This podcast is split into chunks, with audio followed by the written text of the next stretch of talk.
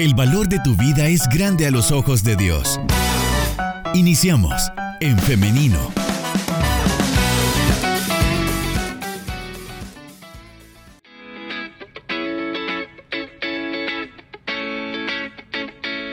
Son las 10 de la mañana con dos minutos. Estamos de regreso con más de En Femenino y ahora damos la bienvenida a las personas que se están conectando a través de nuestra plataforma en Facebook. Usted nos encuentra como En Femenino SV. Y también quiero saludar a las personas que están contactándose con nosotros a través de nuestro WhatsApp 7856 9496 y quiero hacerle la invitación para que esté participando, para que sea parte de nuestra conversación. Hoy estaremos hablando acerca de la igualdad salarial y para ello ya tenemos con nosotros al invitado de esta mañana. Tenemos el honor de contar con la participación del doctor Héctor Dada Iresi. Él es un economista político también salvadoreño y nos acompaña ahora a nosotros acá en femenino, así que le damos la bienvenida. Adelante, doctor, ¿cómo está? Muy bien, muchas gracias. Eh, un buen día para usted y para todos y todas quienes nos escuchan. Eh, agradezco mucho la invitación de la iglesia de LIM, de LIM eh, sobre todo de mi buen amigo el pastor Mario Vega, yo, persona católica, comparto con ustedes la fe en Jesús de Nazaret y desde ese punto de vista aprovecho la ocasión para decir que este es un momento en el país en que debemos de reflexionar mucho sobre que debemos tratar de mantener nuestra libertad. Somos hechos a imagen y semejanza de Dios, ser infinitamente libre. Tenemos que trabajar contra la creación de odio en el país y de irrespeto a los seres humanos, obra de el Señor también, que tenemos que ser muy conscientes de las responsabilidades que tenemos en este momento en el país y la desigualdad, yo prefiero llamar la inequidad, es uno de los temas importantes, así que a sus órdenes para las preguntas que usted tenga bien hacerme.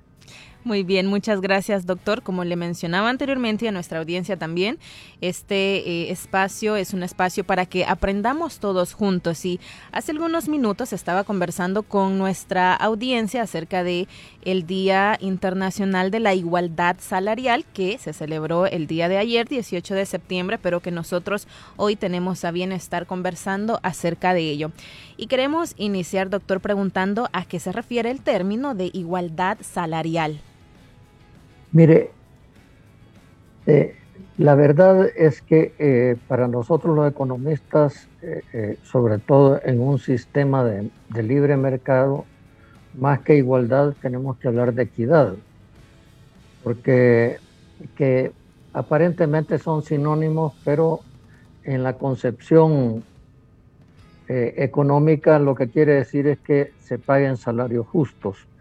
Pero ciertamente en un sistema de mercado siempre hay desigualdades de salario y para nosotros los economistas debería ser más importante hablar de las desigualdades de ingresos, que son todavía mucho más marcadas que las desigualdades de salario, porque hay muchas personas que no reciben ingreso de un salario, sino de lo que producen sus inversiones. Por ejemplo, en este país, eh, la masa de todos los salarios del país, que son cientos de miles de personas las que la reciben, es igual a la masa de las ganancias por inversiones. Y esas la reciben una cantidad muchísimo menor. Entonces el ingreso todavía es mucho más desproporcionado que el salario. Hay una desigualdad en el país, una desigualdad muy alta, somos uno de los países más desiguales, lamentablemente en los últimos tres años, porque tenemos que comparar 2019, el 2020 y el 2021 son años muy anormales. Entre el 2020 y el 2022, la desigualdad de ingresos entre las personas ha aumentado y lo mismo podemos decir de la desigualdad de salarios. Muy bien. Doctor, la celebración de este año, organizada por la Organización de las Naciones Unidas, se centra en las brechas de género. Y respecto a esto, quiero preguntar ahora cuál es el impacto del trabajo de las mujeres en la economía salvadoreña. Mire, las mujeres tienen un papel muy importante en la economía nacional. Eh, por ejemplo, la industria maquilera, que se ha vuelto la principal industria eh, del país, eh, son las mujeres las que más trabajan en las maquilas. Por razones que yo nunca he terminado de explicarme, pero alguna razón tendrán que no, que no me ha quedado clara a mí. Ahora, hay que decir que las mujeres tienen dos discriminaciones, que muchas veces los movimientos feministas ignoran la primera y más importante. Las mujeres tienen primero la discriminación, la inequidad con el sector social al que pertenecen. Y segundo, dentro de su sector social, también las mujeres tienen menores ingresos que los hombres. En el primer caso, las desigualdades o las inequidades son mucho más altas las que dependen del sector social, clase social, dirían los sociólogos. Eh, dentro de su mismo sector social, sobre todo los sectores de menores ingresos, las mujeres también son discriminadas. Por cada 100 dólares que gana un hombre por un trabajo similar, las mujeres reciben 20% menos, según la última encuesta de hogares de propósitos múltiples. Entonces, eh, por eso yo digo, las mujeres reciben esa doble discriminación, la discriminación por el sector social al que pertenecen y la discriminación de género. Y no podemos olvidar la primera discriminación, que a mi juicio es mucho más importante que la segunda. Muy bien, doctor. Em, ¿Cómo surgen estas eh, diferencias y las inequidades que usted nos, nos mencionan? Primero, con lo, primero que nos menciona, que dice que para usted es la más importante, y la segunda de la eh, en cuanto al salario. Mire, la primera es más importante porque no es lo mismo tener una diferencia de ingresos y a veces ningún ingreso de una mujer que pertenece a la clase alta que posiblemente la esposa de uno de los grandes empresarios del país, que no tiene ningún ingreso propio, pero tiene una vida regalada. Que eh, la discriminación para una mujer trabajadora de maquila, para poner un ejemplo, que es madre soltera, que tiene tres hijos, que no tiene ningún otro ingreso que su trabajo.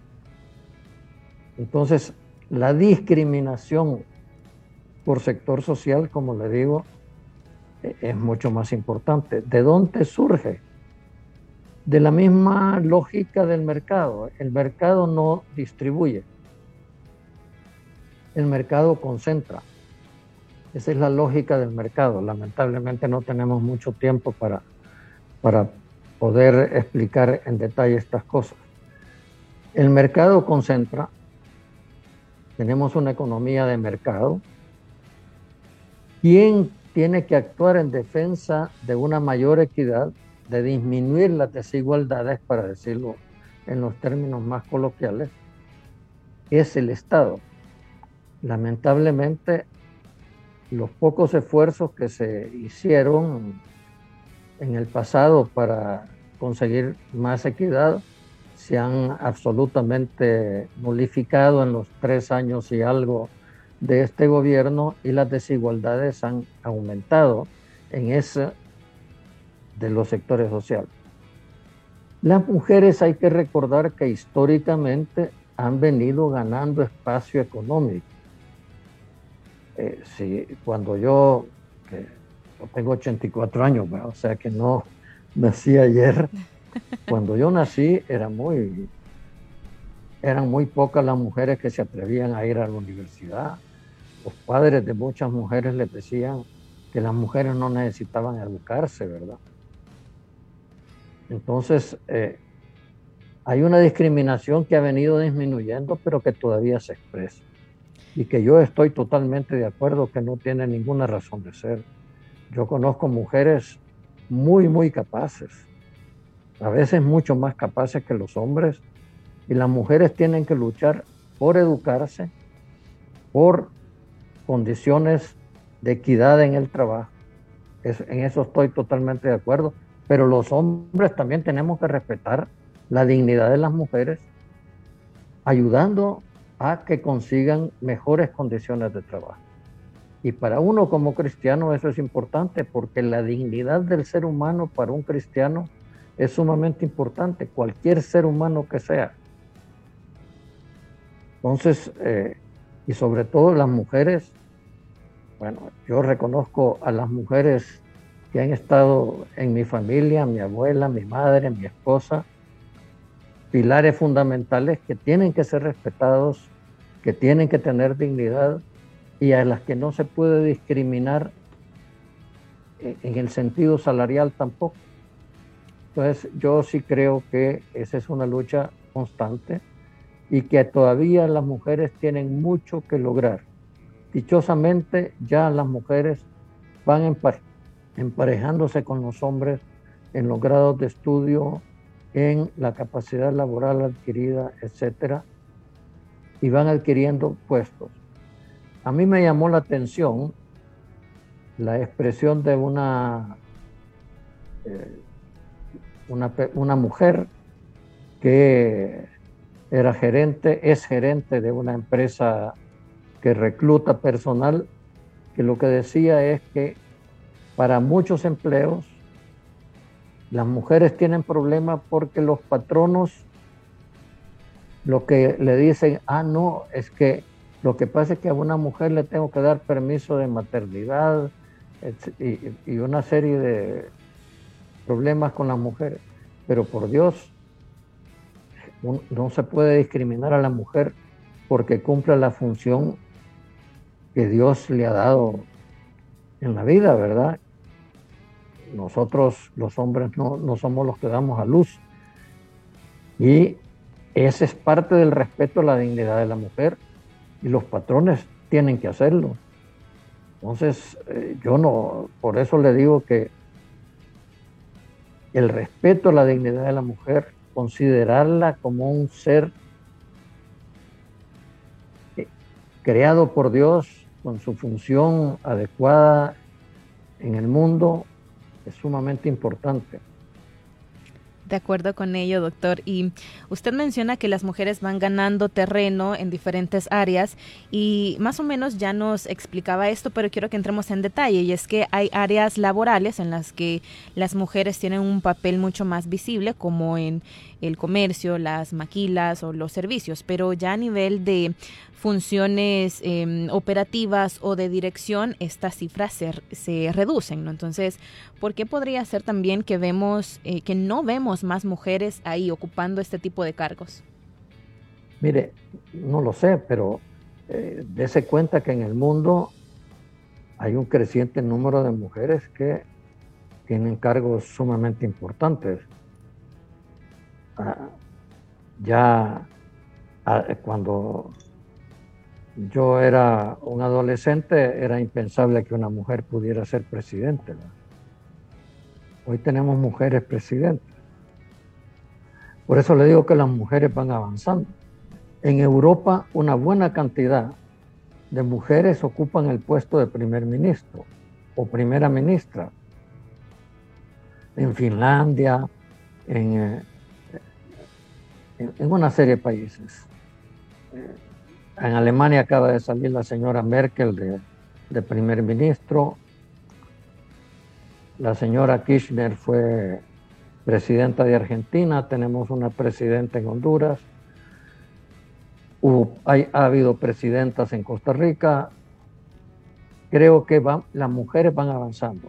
Pero usted tiene razón. Todavía siguen teniendo poco espacio en los puestos ejecutivos menos de lo que uno pudiera esperar. Porque es curioso, las mujeres también son numéricamente más que los hombres. En casi todos los países del mundo. En El Salvador, muy claramente. Sin embargo, están subrepresentadas en los niveles altos de, dirección de las empresas. Esto tiene que ver mucho con un peso histórico y que muchas mujeres lo asimilan, o sea, no, me refiero a los movimientos feministas o a, las personas más conscientes, pero usted encontrará a muchas mujeres que aceptan su puesto secundario. Y eso me parece que es, es una de las primeras cosas que hay que eliminar. Las mujeres no son menos que los otros. Como le digo, yo conozco economistas de las que uno tiene que aprender, no, no enseñarle, ¿verdad? Y, yo aprendo de ellas, ¿verdad? Con mucho respeto. Pero eso implica también que las mujeres sean mucho más agresivas en asumir su puesto en la sociedad y su capacidad profesional cuando son profesionales o, su capacidad productiva cuando son trabajadoras, etcétera, etcétera. Por el contrario, usted encuentra que en el servicio doméstico casi el 90% son mujeres, que también es otra forma de ver la discriminación. O sea, en los escalones inferiores las mujeres son mayoría y en los escalones superiores las mujeres son minoría. Entonces, allá hay una discriminación muy fuerte, en buena medida porque mucha gente desde la clase media alta para arriba también eh, las mujeres no trabajan o no parece que trabajan en una buena proporción, no digo todas, yo conozco muchas mujeres de clase alta con mucha preparación, ejerciendo puestos de dirección que antes era impensable en el país. Yo repito que las mujeres van avanzando, pese a eso se mantiene en discriminación. Pero reitero, la primera discriminación, la más importante, por la que sufren más, la que determina mucho su condición de pobreza, es el sector social al que pertenece.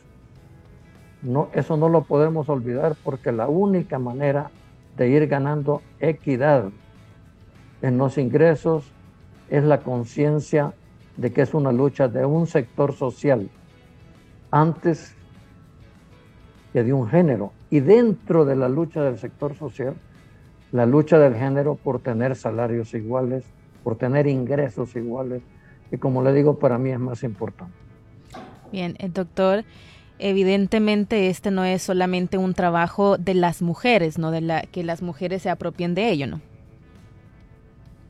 No, por eso le decía que los hombres tenemos que ser primeros en respetar la dignidad de las mujeres. Y menciono esto. algunos, lo, algunos lo practicamos, dicho sea de paso. Y mencionaba esto, doctor, porque también es hombres y mujeres trabajando juntos y también debe hacerse desde eh, el Estado, no desde también cumplir, hacer cumplir las leyes que existen. Y usted mencionaba algo de las eh, trabajadoras, trabajadoras domésticas, que en su mayoría son mujeres y en su mayoría eh, están en el sector informal porque no reciben, para empezar, un salario digno. Segundo, tampoco muchas veces los patronos no les pagan el seguro social, por ejemplo. no reciben un salario digno, como no tienen contrato, no pueden estar en el seguro social. Mire, en el país también hay muchos hombres que no están en el seguro social. Solo el 35% de las personas que ejercen un trabajo en este país están inscritos en el seguro social. Esos son los que tienen contrato formal de trabajo. Las empleadas domésticas tampoco tienen horario de trabajo. esa es una situación bastante cruel. No tienen contrato de trabajo, no tienen ninguna prestación social. Porque cuidado, las prestaciones sociales no son favores del Estado al Seguro Social la gente le paga una parte de su salario, pero las trabajadoras sociales ni siquiera ese componente de su salario que es el derecho a seguridad social, tienen.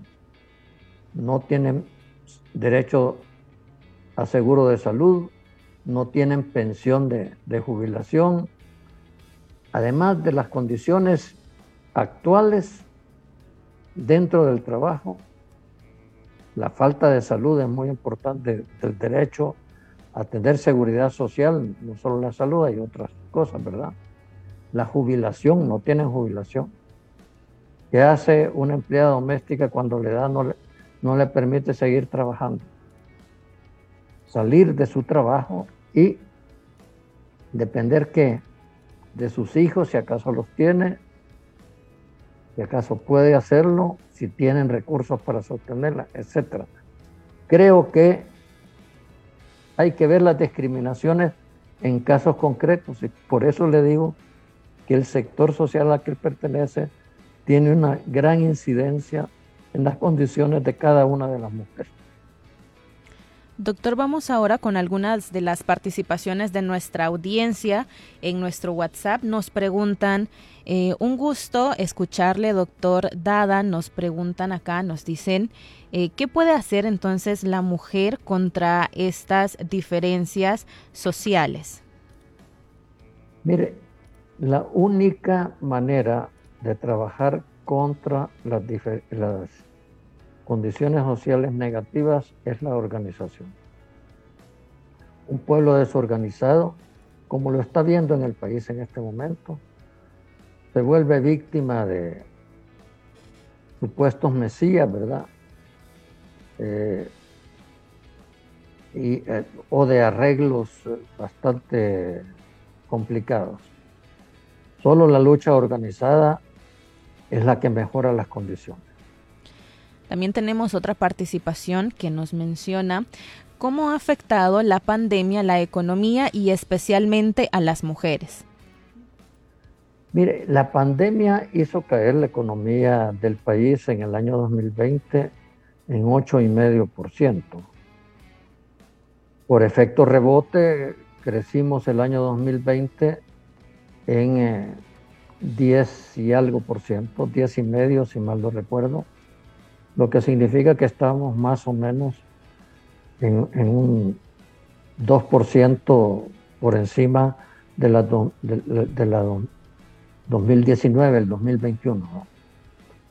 Eh, sí, las mujeres eh, se vieron afectadas, por supuesto, pero también muchos hombres, ¿verdad? Yo no tengo no conozco ningún estudio que haya hecho una discriminación entre los efectos hacia las mujeres que hacia los hombres. Creo que un sector social como las mujeres que está discriminado puede haber sido muy afectado. Pero yo creo que la pandemia fue menos discriminatoria que lo que uno ve en, la sociedad en su conjunto permanentemente. Bien. Tenemos acá, bueno, le envían un saludo. Nuestra audiencia nos dice que qué bueno que se tienen estos espacios en un programa, eh, en este programa que está dirigido para las mujeres, para que todos podamos aprender juntos. Y nos hacen la pregunta de, ¿podría una trabajadora doméstica ir al Ministerio de Trabajo y exigir tener un contrato? Mire, en principio sí porque la ley dice cuáles son las condiciones para trabajar, ¿verdad? Entonces, por supuesto que podrían, podrían exigir condiciones laborales. En otros países, el sector doméstico trabaja ocho horas al día, ¿verdad? Y, y, en algunos casos tienen contratos de trabajo. En El Salvador todavía no tenemos pero el código de trabajo no se refiere a cada uno de los trabajos en particular, ¿verdad? Tienen derechos y, podrían exigirlo. Pero de nuevo, si llega una pobre señora del servicio doméstico al Ministerio de Trabajo solita, sin ningún respaldo, sin organización alguna, no creo que le van a conceder nada, ¿verdad? Sobre todo en este momento en que hay que pedir permiso a, a quienes se creen mesías para cualquier concesión en el país, ¿verdad? Entonces, eh, pero sí tienen derecho, total derecho como cualquier trabajador. Muy bien, doctor Héctor Dada Iresi, audiencia, vamos llegando al final de nuestra entrevista, de nuestro programa. Pero antes quiero compartirle, doctor, algunos de eh, los mensajes siempre que nos llegan a través de nuestro WhatsApp. Y este me parece muy importante de compartirlo. Y es que, bueno, le envían saludos y también nos dicen que es importante que todos, como usted menciona, conozcamos respecto a estos temas y sobre todo las poblaciones o las personas que más están resintiendo las cuestiones de las brechas salariales. Así que le agradecen también nuestra audiencia por estar en este programa compartiendo respecto a este tema. Muchas gracias. Y yo eh, quiero decir que agradezco mucho la ocasión de, poder decir lo que pienso sobre estas cosas. Yo siempre digo lo que pienso con toda franqueza y recordar que ya que estoy en una radio cristiana, aunque no sea de mi misma iglesia, lo que uno tiene que decir es que sobre todo los cristianos tenemos que tener ese principio de que somos seres creados por Dios iguales, con los mismos derechos y deberes, y todos hechos a imagen y semejanza de Dios. O sea que las discriminaciones tienen que ser combatidas por los cristianos. Ese es un principio fundamental que yo aprendí en la acción católica cuando yo era un adolescente. Así es que desde ese punto de vista, gracias por permitirme expresar mis opiniones. Muchas gracias a usted, doctor, por hacernos este espacio, por acompañarnos y estarnos dando luz respecto a estas temáticas muy importantes de que todos sepamos, de que todos conozcamos. Y le deseamos que tenga un feliz día. Feliz día para ustedes también. Gracias. Y también ahora queremos agradecer a nuestra audiencia por estar pendiente de nuestro programa y por estar también participando con nosotros. Son sus opiniones, sus preguntas las que hacen también nuestro programa y nuestra entrevista. Y ahora quiero hacerle la invitación para que el día de mañana nos encontremos nuevamente en este espacio, siempre a las 9.30 en punto de su cita con el femenino a través del 100.5 FM y también a través de nuestro Facebook. Usted nos encuentra como en femenino es Llegamos hasta acá, pero nos escuchamos y nos vemos hasta mañana. Bendiciones. Construye tu vida con pensamiento propio. Hasta la próxima.